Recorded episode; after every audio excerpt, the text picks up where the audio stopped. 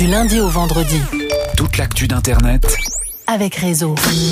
Épisode un peu hors série aujourd'hui parce que ça se passe pas vraiment euh, dans les internets ni à Silicon Valley, mais c'est l'histoire la plus incroyable que j'ai entendue depuis longtemps, celle d'un homme qui a volé 4,5 milliards par une banque à tout un pays. Il a reçu un Oscar et il n'a jamais été attrapé. Arnaque, crime et putaclic, l'incroyable culot de Jolo. Jolo est né en 1981 en Malaisie dans une famille riche vivant sur l'île de Panang. Les parents de Joe, qui veulent le meilleur pour leur fiston, l'envoient en 1998 dans une école privée anglaise, le prestigieux internat du lycée de Haro. Mais là-bas, Jolo se sent soudain inférieur. Vous comprenez, Joe a des parents qui ne sont que millionnaires, alors que ses camarades sont souvent fils de chefs d'État ou de milliardaires.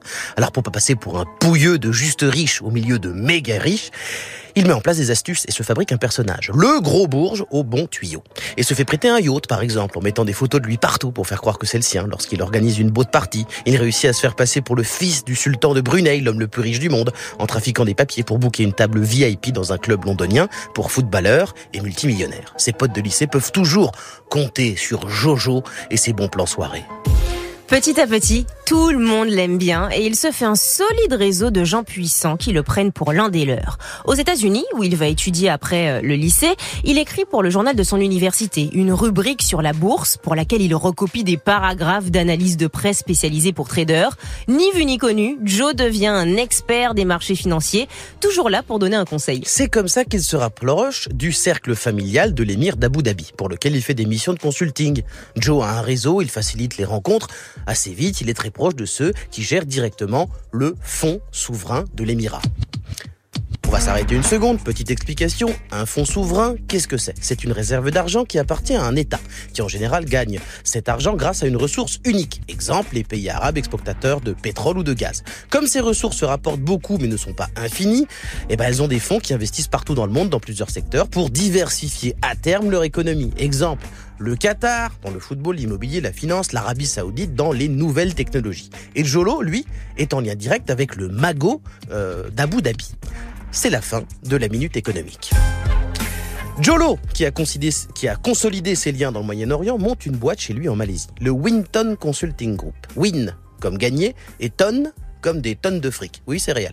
Il dégote un prêt euh, dans une banque via des relations et prend des bureaux hors de prix. Il a peu d'activité, ça sert pas à grand chose, mais c'est pour faire sérieux. Et dans les années 2000, il monte le coup de sa vie. Un ancien copain de lycée est le beau-fils de Najib Razak, vice-premier ministre de Malaisie, et Jolo se rapproche de lui. Comme ça, Et un jour, Joe facilite un deal énorme.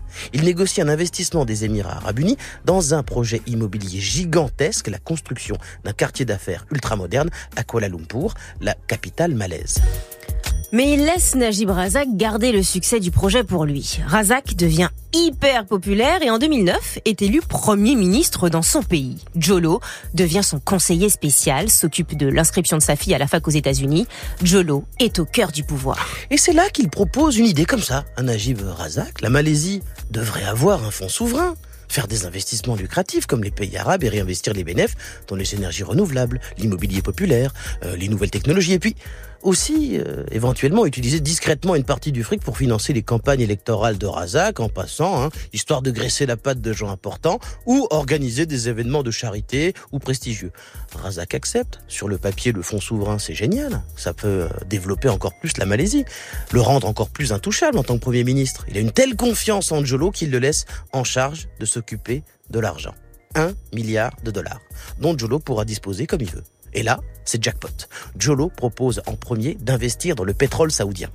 1 milliard de dollars, la totalité des fonds, rendement assuré. On le laisse faire, alors il envoie 300 millions en Arabie Saoudite et les 700 qui restent sur un compte en Suisse à la compagnie Goodstar appartenant à Petro Saoudi, le pétrolier saoudien. Sauf que c'est faux, car en fait, ce compte en Suisse, c'est le sien.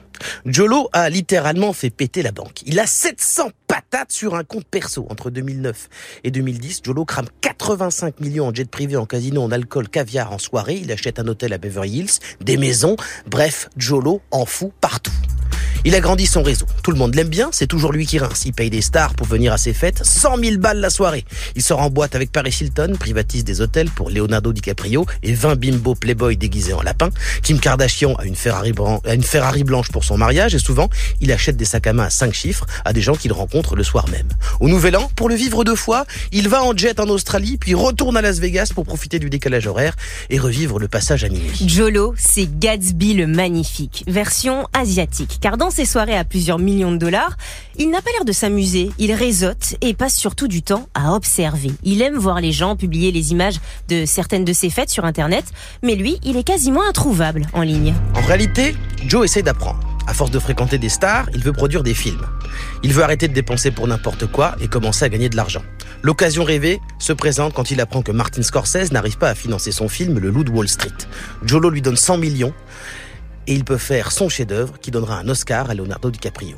Jolo est lancé, il prend départ dans une maison de disques, il veut monter un empire médiatique tellement lucratif qu'il pourra enfin rembourser ce qu'il a volé.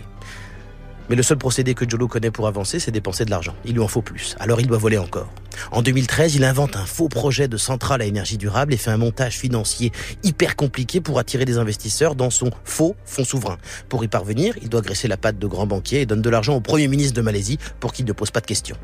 Mais Jolo ne sait pas s'arrêter. L'argent lui brûle les doigts. Il achète des tableaux, des châteaux et perd des millions par soir au casino. Après deux ans, un lanceur d'alerte balance l'affaire et la Malaisie se réveille en 2015 avec un goût amer. Des milliards de fonds publics ont été détournés pour financer des soirées et le train de vie princier du Premier ministre. Najib Razak, qui refuse de démissionner mais perdra son poste aux élections suivantes. Puis il sera emprisonné. Jolo, lui, a disparu et n'a jamais été retrouvé il est en cavale, on sait qu'il a obtenu dès 2015 un passeport chypriote, et vu ses connexions, et comme il parle couramment le cantonais, on le soupçonne d'avoir été engagé dans les services secrets chinois. Il est sûrement comme l'argent qu'il a volé, Jolo, on ne le verra jamais.